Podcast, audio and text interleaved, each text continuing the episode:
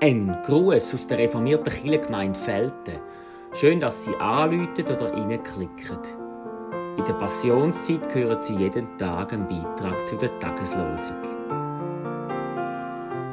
In diesen Tagen sind wir in Gedanken bei den Menschen in der Ukraine, die furchtbares Unrecht erleiden.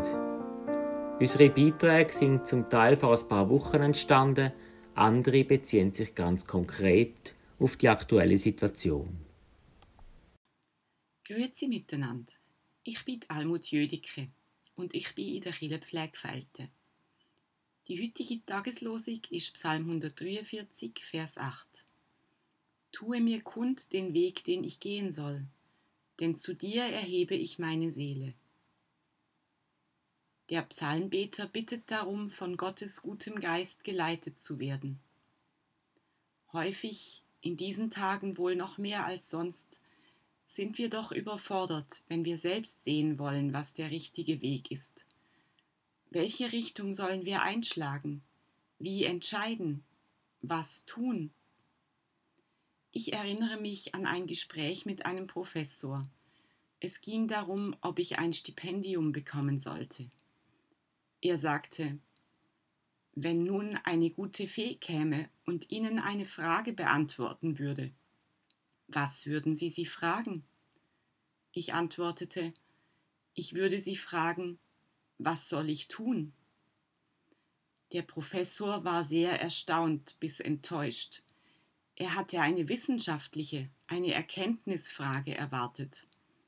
Aber eine solche trieb mich nicht um. Das Stipendium erhielt ich trotzdem und war froh, mir so das Weiterstudieren in der Schweiz leisten zu können.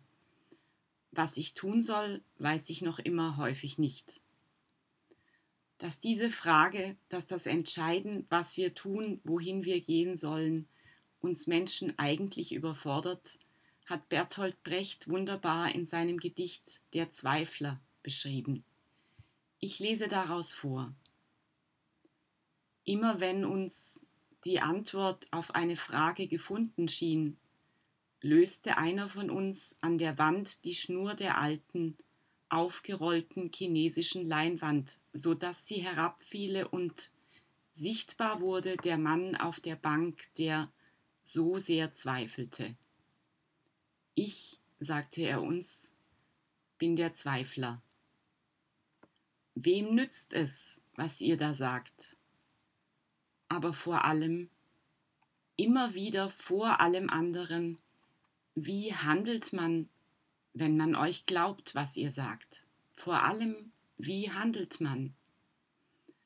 Nachdenklich betrachteten wir mit Neugier den zweifelnden, blauen Mann auf der Leinwand, sahen uns an und begannen von vorne. Soweit Brecht. Wir Menschen müssen immer wieder von vorne beginnen. Ich bin dankbar, dass ich beten kann, Tue mir kund den Weg, den ich gehen soll, denn zu dir erhebe ich meine Seele. Amen. Ich wünsche Ihnen einen guten Wegweiser für den heutigen Tag.